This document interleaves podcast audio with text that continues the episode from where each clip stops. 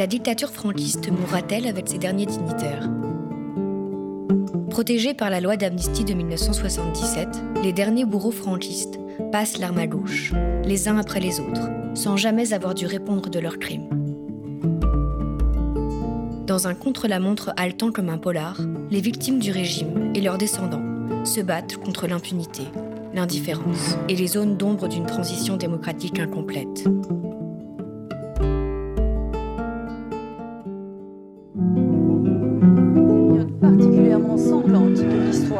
Une guerre civile qui fait un demi-siècle d'une dictature espagnole réclame une reconnaissance officielle de ses crimes, d'autres contre l'Espagne. S'attaquer aux crimes du franquisme n'est pas sans risque. La plupart de ceux qui s'y sont L'Espagne a une obligation. On va les traîner devant les tribunaux internationaux.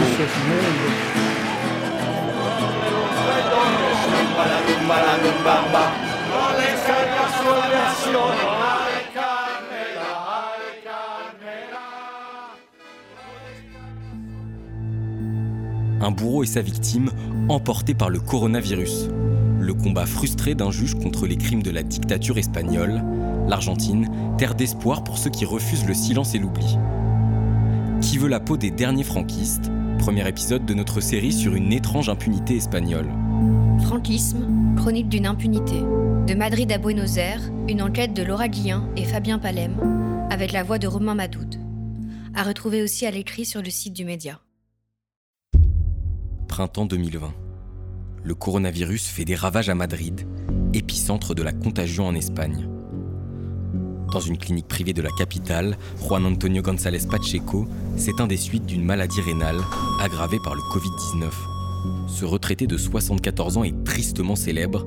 Il s'agit de Billy El Niño, l'un des derniers et des plus cruels tortionnaires franquistes. Paranoïaque, Pacheco a d'abord refusé de se rendre à l'hôpital. Traqué par la presse depuis plus de 15 ans, l'ancien bourreau craignait de réveiller une tempête médiatique. Une hésitation qui lui a sans doute coûté la vie. Covid 1, franquiste 0. Quelques semaines plus tôt, l'un de ses anciens détenus disparaissait également. Il s'appelait Chato Galante. Farouche adversaire de Pacheco, ce militant du mouvement étudiant et de la Ligue communiste révolutionnaire sous la dictature espagnole, était lui aussi emporté par le virus. Avec ces deux disparitions, le hasard semble donner une amère leçon à l'histoire. Les bourreaux franquistes vieillissants ont plus à craindre d'une improbable pandémie mondiale que de la justice de leur pays car en dehors d'une surveillance journalistique constante, Billy El Niño coulait jusque-là des jours tranquilles dans un quartier chic de Madrid. Une anomalie démocratique criante à la vue du pédigré de cet ex-flic de Franco, qui doit son surnom de jeunesse à une traduction littérale et un peu idiote de Billy the Kid. Syndicaliste, opposant au régime, parfois simples étudiants, cet ancien de la brigade politico-sociale, la police secrète du régime franquiste, a ainsi torturé des centaines de prisonniers passés par les geôles madrilènes. En 2014, Chateau livrait un témoignage détaillé des tortures infligées par le bourreau et ses sbires lors de l'une de ses arrestations. Coups de poing au visage et sur tout le corps, sur la plante des pieds et aux testicules, jusqu'à uriner du sang. La liste des sévices est d'un sadisme total. La liste noire de la démocratie espagnole. Si Billy El Niño reste un puissant symbole de la cruauté du franquisme, l'Espagne compte d'autres flics zélés à la botte du régime. La semaine de la mort du tortionnaire, le journal barcelonais El Critique publiait un article intitulé Les autres Billy El Niño, un sinistre inventaire des 11 policiers franquistes accusés de torture et qui, à l'instar du bourreau de la brigade secrète, ont continué leur carrière en démocratie tout en recevant pensions et décorations sous les gouvernements successifs, de droite comme de gauche.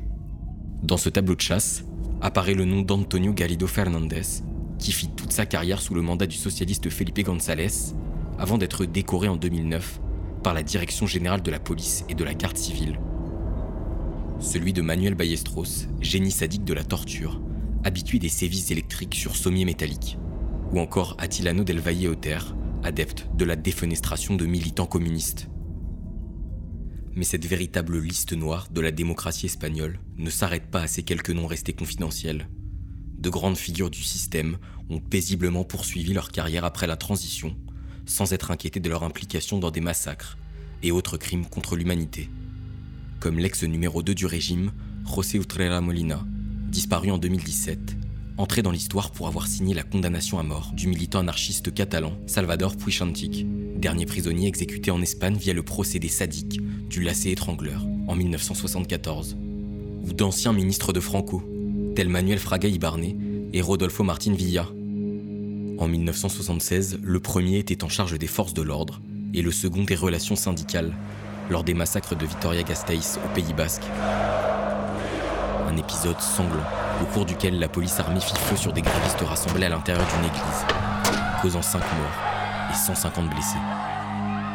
C'était le 3 mars 1976. Le Codillo était mort, pas ses héritiers. Le verrou de la transition. Petite main au service de la barbarie ordinaire du régime ou figures importantes de l'appareil franquiste. Aucun d'entre eux n'aura à répondre de ses actes, ni après la mort de Franco, ni durant les 40 années à venir. Comment expliquer une telle impunité? Pour le comprendre, il faut revenir à peine plus d'un an après les faits de Vitoria-Gasteiz. Ce 14 octobre 1977, le tout nouveau Parlement se réunit pour approuver sa toute première loi. Look 70s, lunettes carrées, costard aux épaules trop grandes, quelques 350 députés de tous bords politiques sont venus voter la loi d'amnistie. Mais le texte, s'il permet de libérer les derniers prisonniers politiques du franquisme, promet également l'amnistie pour les exactions commises par les officiers de la dictature. Dans cette assemblée presque exclusivement masculine se fondent les franquistes d'hier.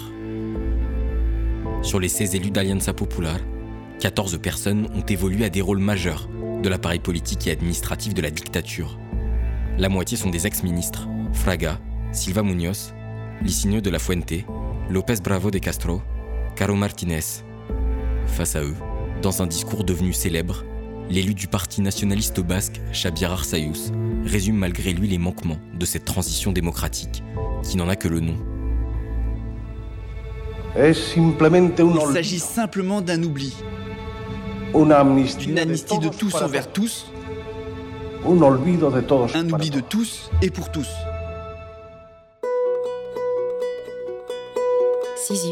Et le juge andalou. Le jour du vote de la loi d'amnistie, un jeune andalou est sur le point de fêter ses 22 ans. Balthasar Garçon, c'est son nom, potasse à l'université de droit de Séville et rêve d'une brillante carrière.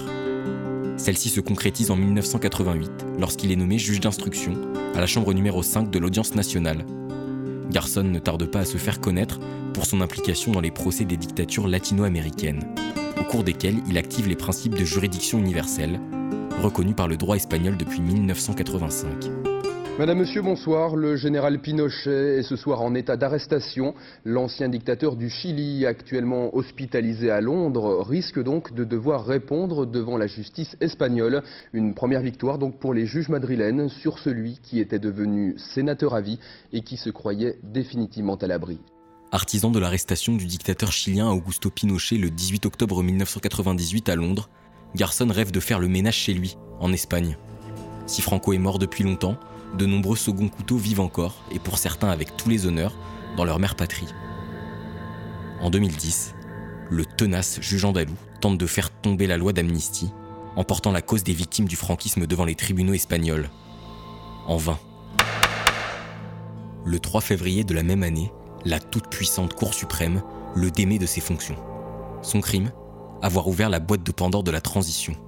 L'accusation porte sur une supposée prévarication un manquement à ses devoirs, gravé en toute conscience. Il est jugé pour avoir remis en cause la prescription des crimes franquistes pour violation de la non-rétroactivité de la loi d'amnistie. L'audience nationale, héritière directe du tribunal d'ordre public franquiste qui couvrit la répression de Chateau Galante et de ses camarades, lui claque ainsi la porte au nez. Finalement relaxé en 2012, il sera ensuite condamné par la Cour constitutionnelle à 11 ans d'exclusion de la magistrature pour une utilisation d'écoute jugée illégale sur un autre dossier. L'affaire de corruption du réseau Gürtel, impliquant la droite du Parti populaire de Mariano Rajoy.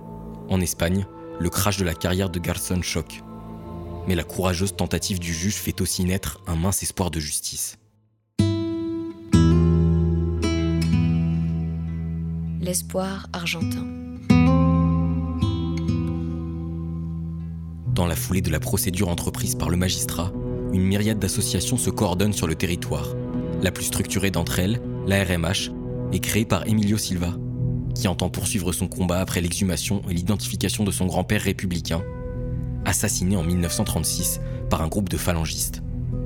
Conscient que la loi d'amnistie est un verrou légal impossible à forcer, Silva échafaude un plan. Aller chercher justice dans un lointain pays. À l'époque, Mathias Bailen travaille à la Cour suprême argentine comme secrétaire du juge Zaffaroni. Il se souvient de cette rencontre avec Emilio Silva. Peu après les déboires vécus par Garçon, le juge Zaffaroni et moi-même avons reçu Emilio Silva. C'est Silva qui a eu l'idée de juger la dictature espagnole depuis l'Argentine, comme Garçon avait jugé la dictature argentine en Espagne. Les crimes de guerre et les tentatives de génocide sont en effet imprescriptibles ils peuvent être jugés partout sur la planète, car ils concernent l'ensemble de l'humanité. La rencontre de l'autre côté de l'Atlantique, entre Silva, Zaffaroni et Bailon, aboutit quelques mois plus tard à un argumentaire de 97 pages, déposé devant la Cour fédérale argentine. C'est la naissance de la première plainte officielle contre les crimes du franquisme, la Querella Argentina. En ce printemps de l'année 2010, l'épée dossier est attribuée à l'audience numéro 1 de Buenos Aires et à sa juge, Maria Romilda Servini, alors âgé de 74 ans. Les plaignants auraient-ils trouvé leur Balthazar Garçon argentine? Franquisme, chronique d'une impunité. De Madrid à Buenos Aires, une enquête de Laura Guillin et Fabien Palem, avec la voix de Romain Madoud. À retrouver aussi à l'écrit sur le site du média. Alma viento, tierra dentro, soplo fugaz noche abierta austral.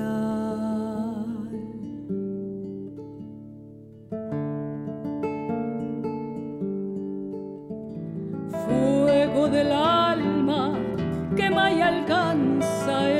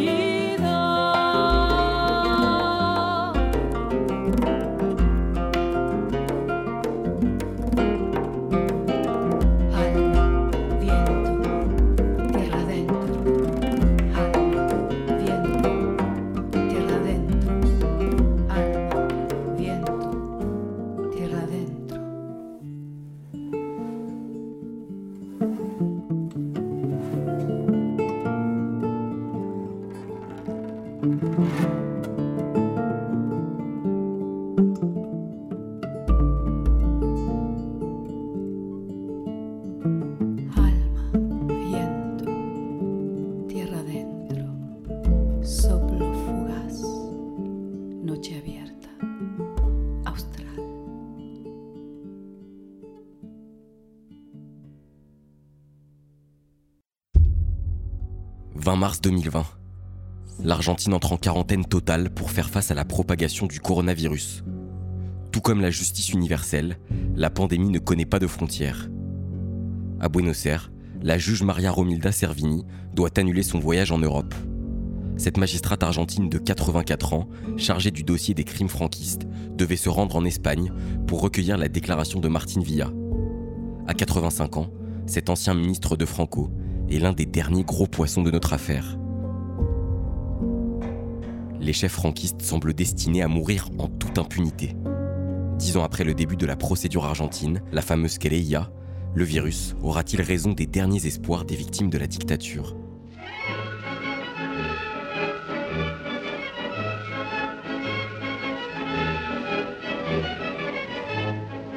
Retour au 14 avril 2010.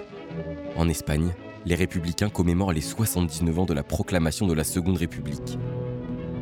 Mais ce matin-là, c'est de l'autre côté de l'Atlantique, à Buenos Aires, que les Espagnols ont rendez-vous avec leur histoire. Des Argentins vont attaquer les derniers responsables des crimes franquistes encore en vie et l'annoncent en grande pompe depuis le siège de l'Association des avocats. l'équipe hispano-argentine souhaite utiliser les leviers de la justice universelle, comme l'avait fait quelques années auparavant le juge Baltasar Garson avec les dictatures latino-américaines. Le juge Garson, héros du premier chapitre de notre série, se met en retrait. L'avocate argentine Ana Messuti, établie en Espagne depuis plus de 40 ans, est au premier rang de cette nouvelle bataille juridique. Elle rappelle l'importance du combat du juge espagnol. L'engagement de Garson s'est avéré important, voire décisif. C'est lorsque les portes se sont refermées sur lui que nous avons décidé de prendre le relais. L'argumentaire déployé dans les 97 premières pages du dossier s'appuie sur les accusations de génocide et de crimes contre l'humanité qui ont eu lieu en Espagne entre juillet 1936 et juin 1977, d'après les plaignants. Du coup d'État franquiste aux premières élections générales post-dictature, les victimes se comptent par centaines de milliers, entre crimes de guerre, bébés volés et esclavagisme. Au siège de l'association des avocats, l'acte de naissance de la querella se déroule selon les règles d'un bon polar. Les chasseurs, en l'occurrence des avocats, roulent des mécaniques et en jettent plein la vue à la presse, histoire de foutre la trouille à leur proie. Ils déroulent leurs arguments devant des caméras braquées sur les deux plaignants, que suivront des centaines d'autres.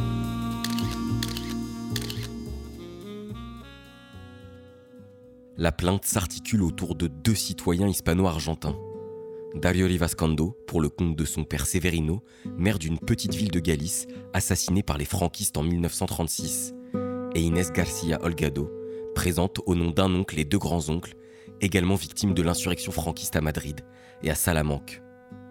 Aux côtés de Dario et Inés se tient le prix Nobel de la paix argentin Adolfo Pérez Esquivel, accompagné d'autres figures des luttes pour les droits humains, comme les madres et abuelas de la place de Mai, ces mères et grands-mères de civils disparus sous la dictature argentine, considérés comme des piliers de la jeune démocratie.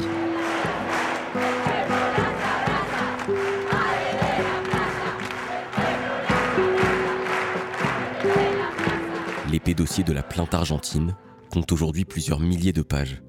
La partie civile évalue à plus de 350 le nombre de plaignants, auxquels s'ajoutent des milliers de victimes déclarées officiellement.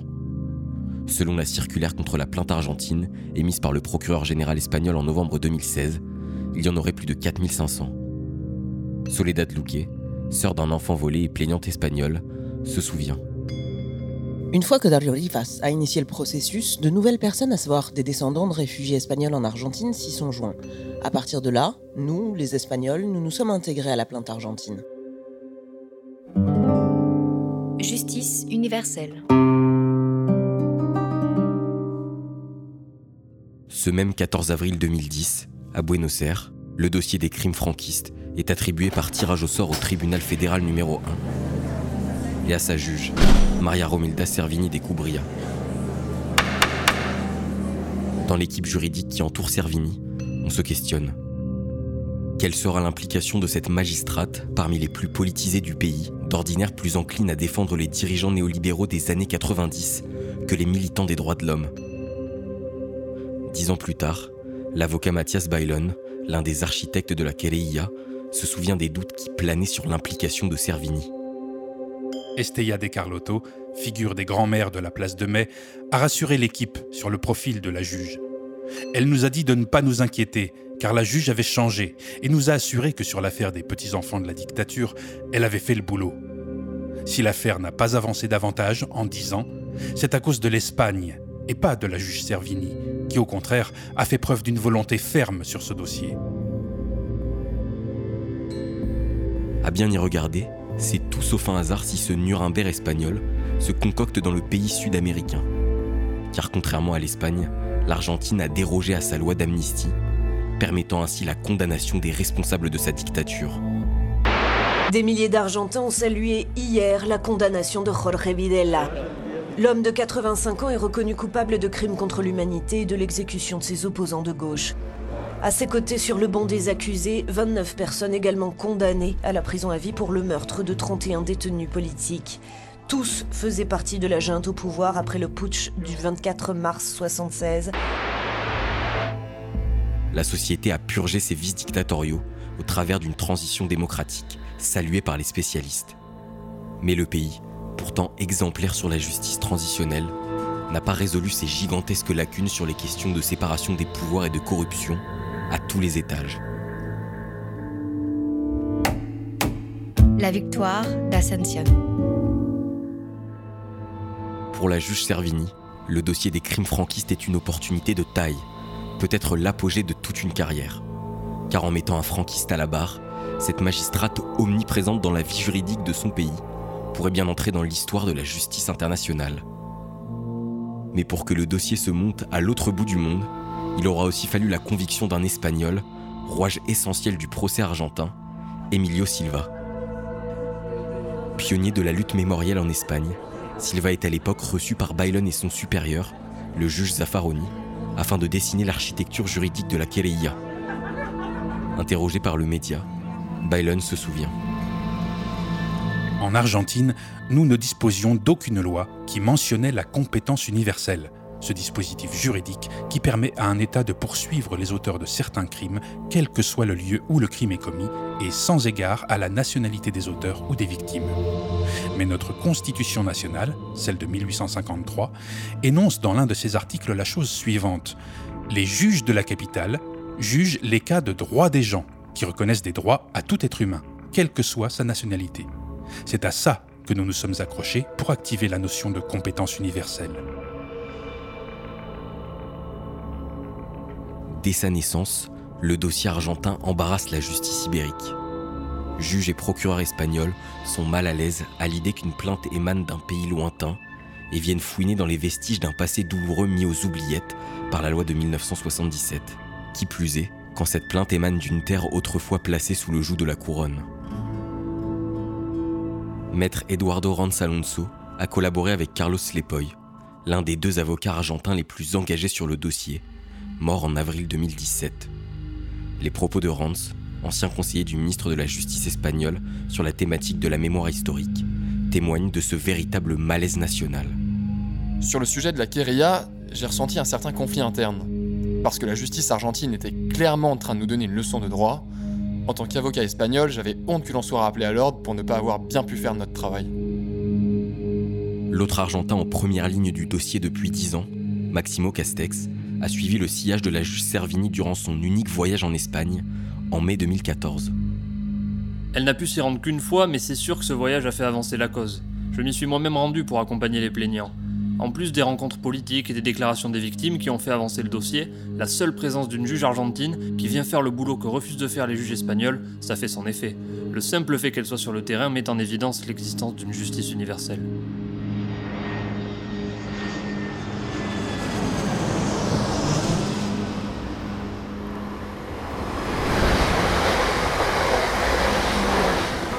Ce voyage a mené la juge à Guernica, puis à Séville, dans divers villages andalous, et enfin à Madrid, où elle a notamment recueilli la déclaration du juge Garçon.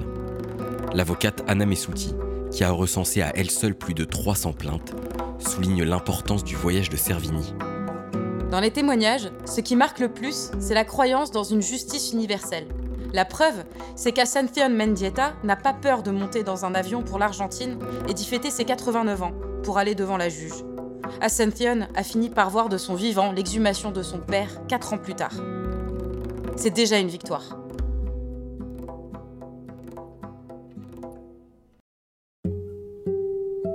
Franquisme, chronique d'une impunité. De Madrid à Buenos Aires, une enquête de Laura Guillin et Fabien Palem, avec la voix de Romain Madoud. À retrouver aussi à l'écrit sur le site du média. Nana de un viajerito que está por llegar. ¿En qué pancita serás? Lucero de amor. ¿Y qué nombre te darán?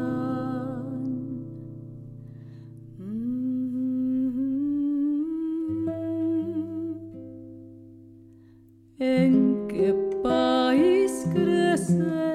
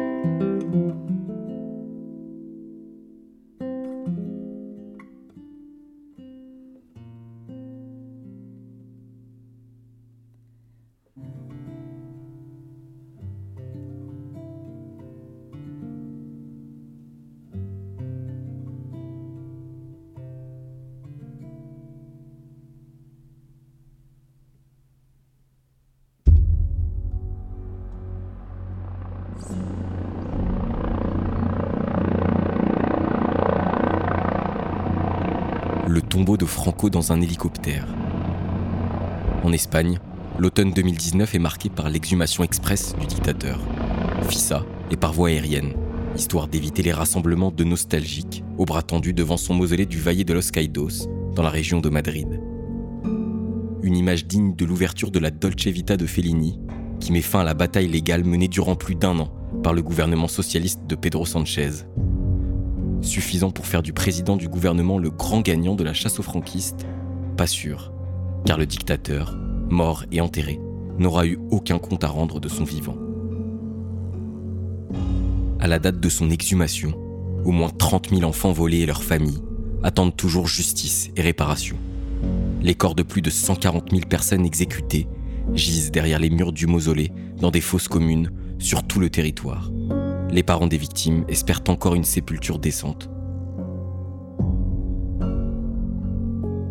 Les bourreaux et hauts dignitaires de la dictature, impliqués dans des crimes contre l'humanité sous le régime et pendant la transition démocratique, vivent encore en totale impunité. L'Espagne refuse toujours de faciliter les déclarations des nombreux inculpés dans la plainte argentine, la fameuse querella, unique procédure judiciaire contre les crimes du franquisme, instruite depuis Buenos Aires. Lancée en 2010, la querella connaît son apogée entre 2013 et 2014, lorsqu'Ascension Mendieta obtient enfin gain de cause. À 89 ans, la doyenne des militants décroche un jugement favorable pour faire exhumer son père d'une fosse commune de Guadalajara, en Castille.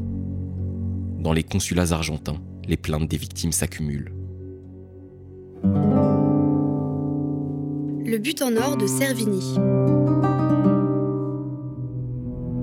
Dans leur traque des responsables de la dictature, les artisans de la procédure remportent une manche décisive. En novembre 2014, la section argentine d'Interpol émet un ordre de détention préventive, au fin d'extradition des 20 dernières personnes inculpées par la juge argentine. Parmi eux, Martine Villa, encore et toujours. Le nom de l'ex-ministre de Franco, impliqué dans les massacres de Vitoria-Gasteiz, s'étale dans toutes les colonnes de la presse espagnole. Le plus beau but marqué par la juge Servini, en Maradona de la justice internationale. Mais très vite, la justice espagnole réplique, en commençant par opposer une fin de non-recevoir à Interpol. L'organisation internationale de police criminelle ne diffusera finalement aucune notice rouge, une procédure qui permet d'alerter les autorités de police du monde entier sur les fugitifs recherchés à l'échelle internationale. La demande restera lettre morte. Les franquistes, bien au chaud sous le soleil de la Costa Brava.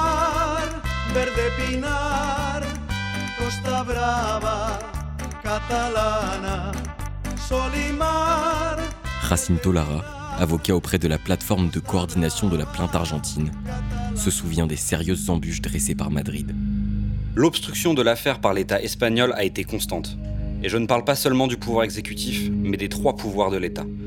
L'aide judiciaire, délivrée par les autorités argentines, a été systématiquement refusée, comme les mandats d'arrêt à l'encontre des inculpés, les demandes d'extradition, les déclarations des inculpés eux-mêmes. Les gouvernements successifs, socialistes compris, n'ont pas soutenu le traitement de l'affaire dans leur propre cadre juridictionnel. Au contraire, ils l'ont entravé.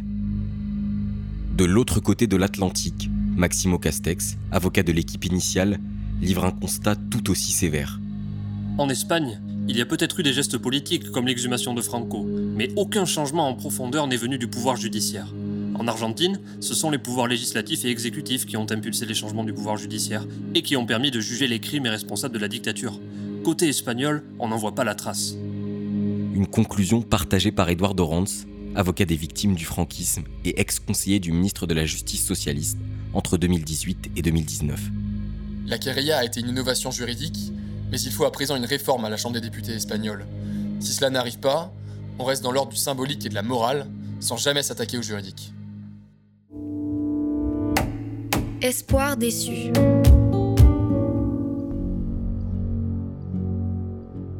Face au blocage judiciaire, l'arrivée au pouvoir du gouvernement progressiste de Pedro Sanchez avait bien généré quelques espoirs.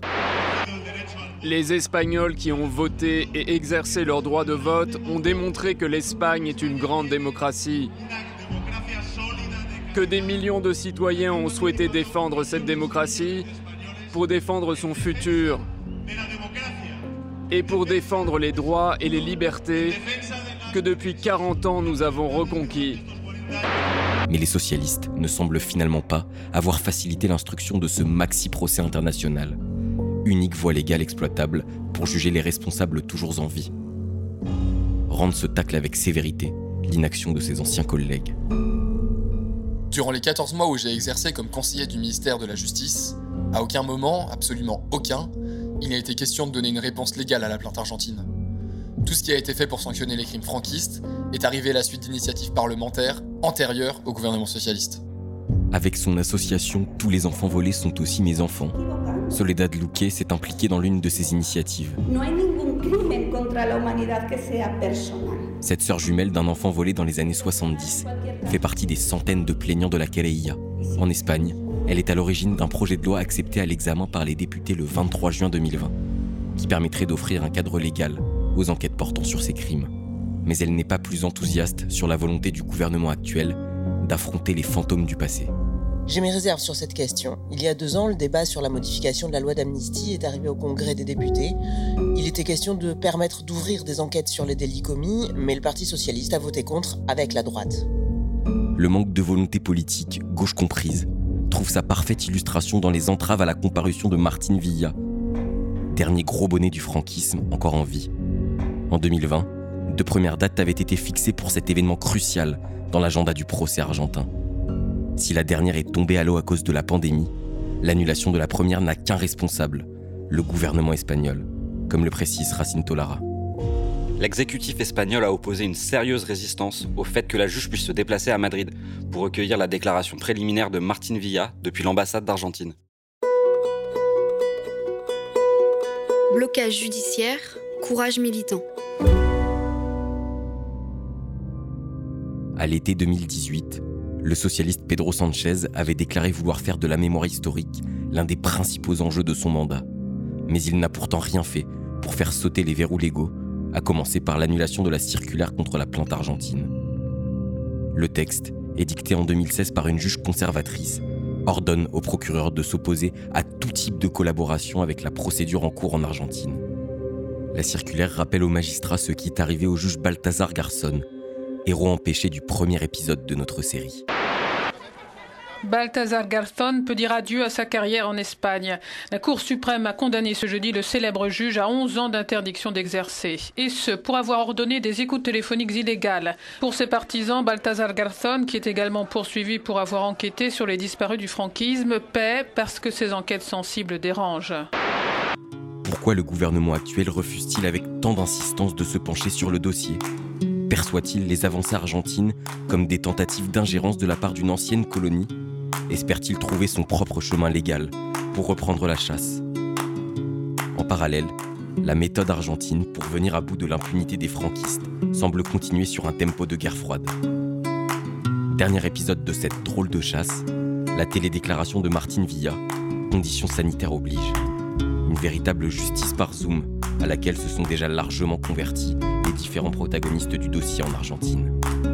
Mais par écran ou non, la justice argentine se heurte toujours au manque de collaboration de l'Espagne officielle. Le face-à-face tant attendu du dernier collaborateur de Franco et de la téméraire juge Servini a finalement eu lieu par écran interposé le 3 septembre 2020. Un revirement hors norme, un de plus, dans cette traque où les outils du futur permettront peut-être de juger le passé.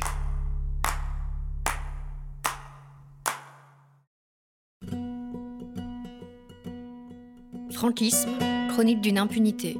De Madrid à Buenos Aires, une enquête de Laura Guillin et Fabien Palem, avec la voix de Romain Madoud. À retrouver aussi à l'écrit sur le site du média. Hay luceros que en la noche intensamente.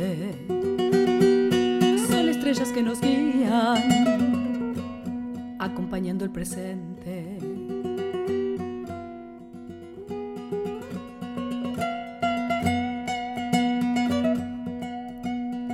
Tres luceros encendidos iluminan mi camino, por donde con paso firme va llevándome el destino.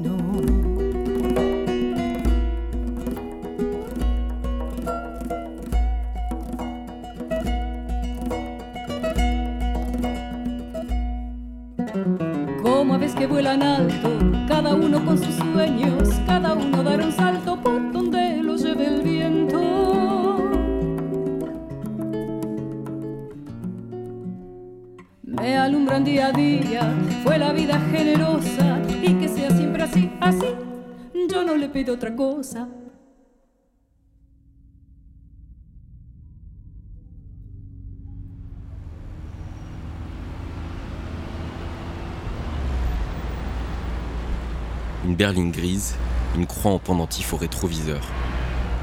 Derrière le chauffeur, sur la banquette arrière, un octogénaire endimanché et en bonne forme, au visage couvert de moitié par un masque chirurgical blanc. Mais qu'importe le masque. Il n'est pas difficile de reconnaître Rodolfo Martin Villa, ancien cadre du régime franquiste, qui déboule sur la rue Fernando El Santo, dans le quartier des ambassades de Madrid.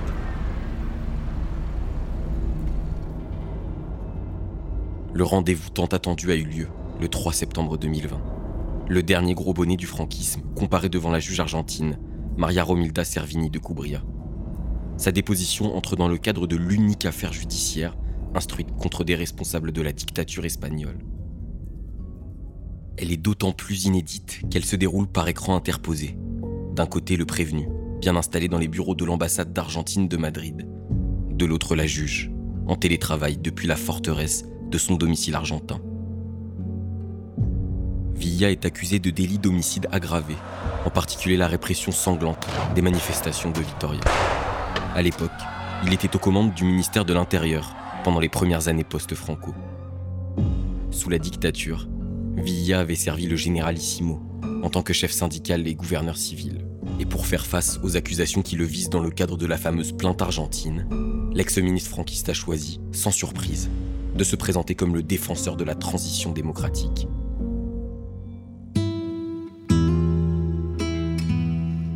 Sanglante transition.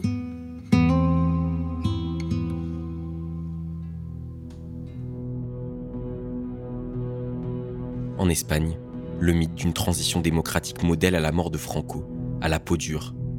Mais il ne tient pas la route à la lumière des faits. Dans une enquête très documentée, intitulée La transition sanglante, le journaliste Mariano Sanchez Soler rappelle qu'entre 1975 et 1983, près de 591 décès sont survenus en raison de violences politiques. Dans ce triste décompte, on dénombre 188 victimes de violences institutionnelles et répressives de l'État, abattues en manifestation ou laissées pour mortes dans les commissariats et les prisons. Et à l'époque, le premier flic d'Espagne n'est autre que Martin Ville, ministre de l'Intérieur entre 76 et 79. Dans l'ambassade argentine de Madrid, 41 ans plus tard, l'ex-ministre revendique pourtant un rôle de pacificateur. Il récuse avec virulence les accusations de génocide et de crimes contre l'humanité qui pèsent sur lui. Première race sortie de sa manche, Adolfo Suarez, chef de l'exécutif espagnol de 76 à 81, disparu en 2014. Architecte politique de la sacro-sainte transition, étiqueté centre droit, Suarez est une figure de référence de la nouvelle droite de Ciudadanos. Voire même un exemple pour celui qui fut son candidat à la mairie de Barcelone en 2019, un certain Manuel Valls.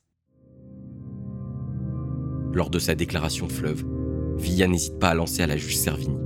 Si Adolfo Suarez vivait, il serait lui aussi accusé de génocide ou de crime contre l'humanité.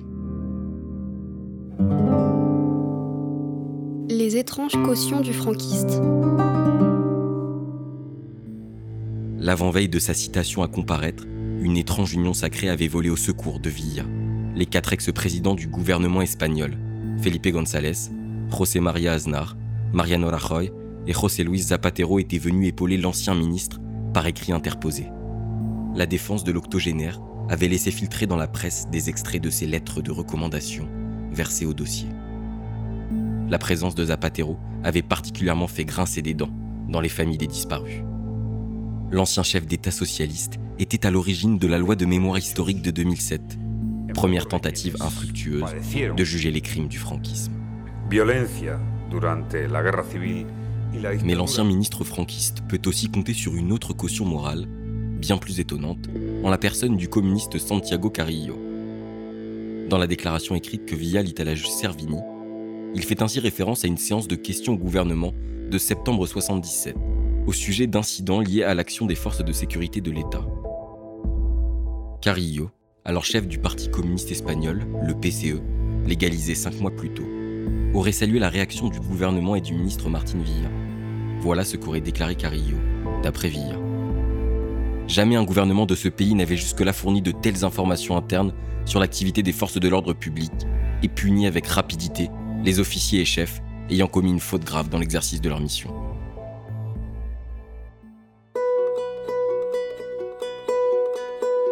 Le communiste déguisé.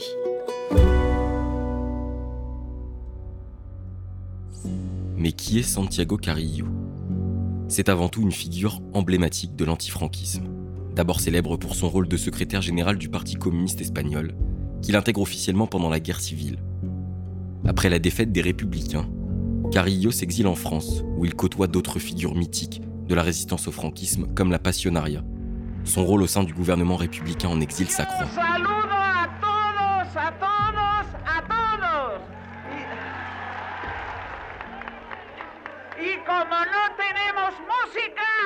vamos a cantar la internacional antes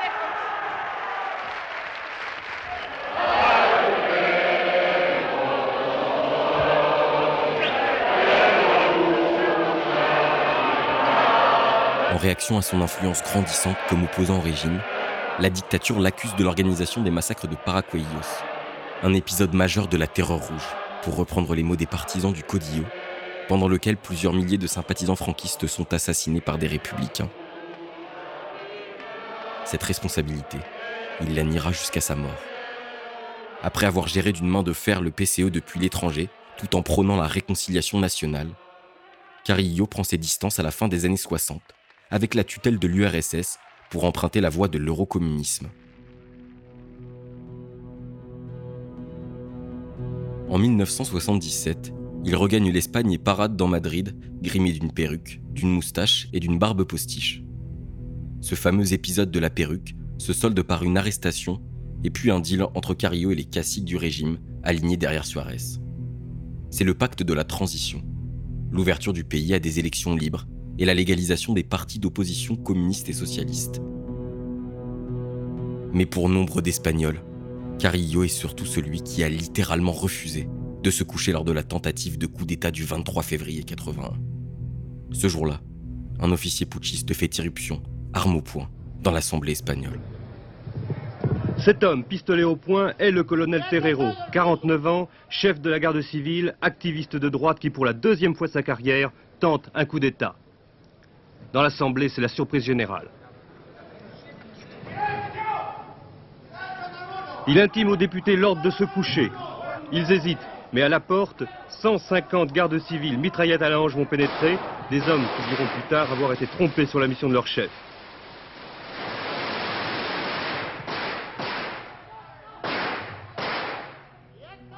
Carrillo sera l'un des rares à se tenir droit face à la menace, et n'en a jamais fait un titre de gloire. Je n'ai pas eu plus de courage qu'un autre, mais j'étais convaincu que c'était ma dernière nuit. J'ai voulu affronter la mort avec le maximum de dignité possible. Si la figure de Carrillo reste fortement associée à l'antifranquisme et à l'ouverture démocratique, ses relations avec le pouvoir de la transition et d'anciens ponts du régime comme Martin Villa n'en demeurent pas moins complexes. Mariano Sanchez les décrypte pour le média. Carrillo a passé un pacte avec l'UCD, le parti de Suarez, pour obtenir la transition démocratique en Espagne. Dans le cadre de ce pacte, en tant que leader communiste, il avait pour rôle de désactiver toute protestation, toute mobilisation de masse qui aurait pu dégénérer les dirigeants communistes ont démontré leur capacité à contrôler les masses. Et cette capacité s'est construite à partir de ce pacte. Le pouvoir crée de bien étranges compagnons de route, comme en témoigne cette autre anecdote. En octobre 96, lors d'une cérémonie, Martine Villa remet à Carrillo la perruque et la barbe postiche de l'épisode de son arrestation.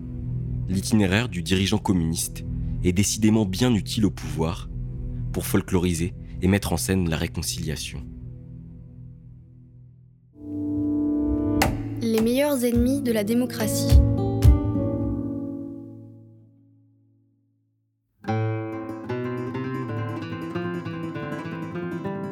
En réalité, Si Carillo et Martine Villa ont toujours maintenu une opposition politique en public, ils ne s'entendaient pas si mal en privé. Fin 2010, tous deux sont invités à la télévision nationale pour débattre de l'exhumation de Franco, du mausolée à sa gloire. Chacun joue parfaitement sa partition. Le premier regrette que la mémoire de la guerre et du franquisme repose aux côtés du corps du dictateur. Le second soutient que ces questions n'ont rien à voir avec le débat sur le sort du monument. Une discussion cordiale, conclue sans équivoque par Carillo. Martin Villa et moi-même sommes amis infréquentable stalinien pour certains, allié du système pour d'autres. Figure digne de la démocratie qui a résisté aux putschistes du 23 février 81, ou personnage trop conciliant avec la dictature franquiste. Santiago Carrillo ne fait pas l'unanimité, en particulier à gauche, où la jeune alliance entre les communistes et Podemos a récemment apporté le regard critique qui manquait à l'Espagne. Les propos du jeune dirigeant communiste Alberto Garçon tentent de rompre avec le mal espagnol comprenez l'ambivalence de la gauche vis-à-vis du franquisme.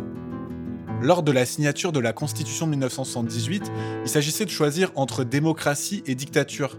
La démocratie, ce n'est pas le ministre franquiste Fraga, le centriste Suarez ou le communiste Carrillo qui l'ont amené. Ce sont les gens qui ont lutté dans la rue contre la dictature.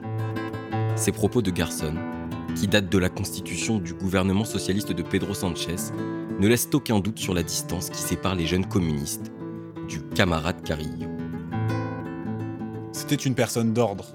L'oligarchie de notre pays aimerait pouvoir compter sur une gauche domestiquée qui répète la tactique de la première transition.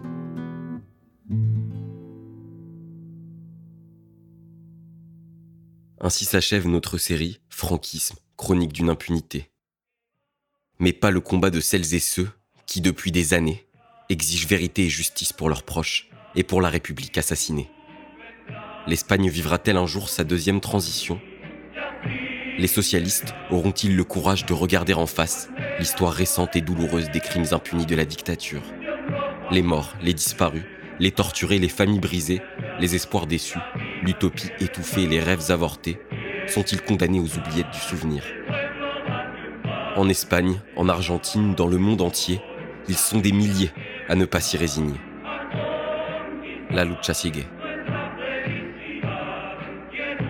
Franquisme, chronique d'une impunité.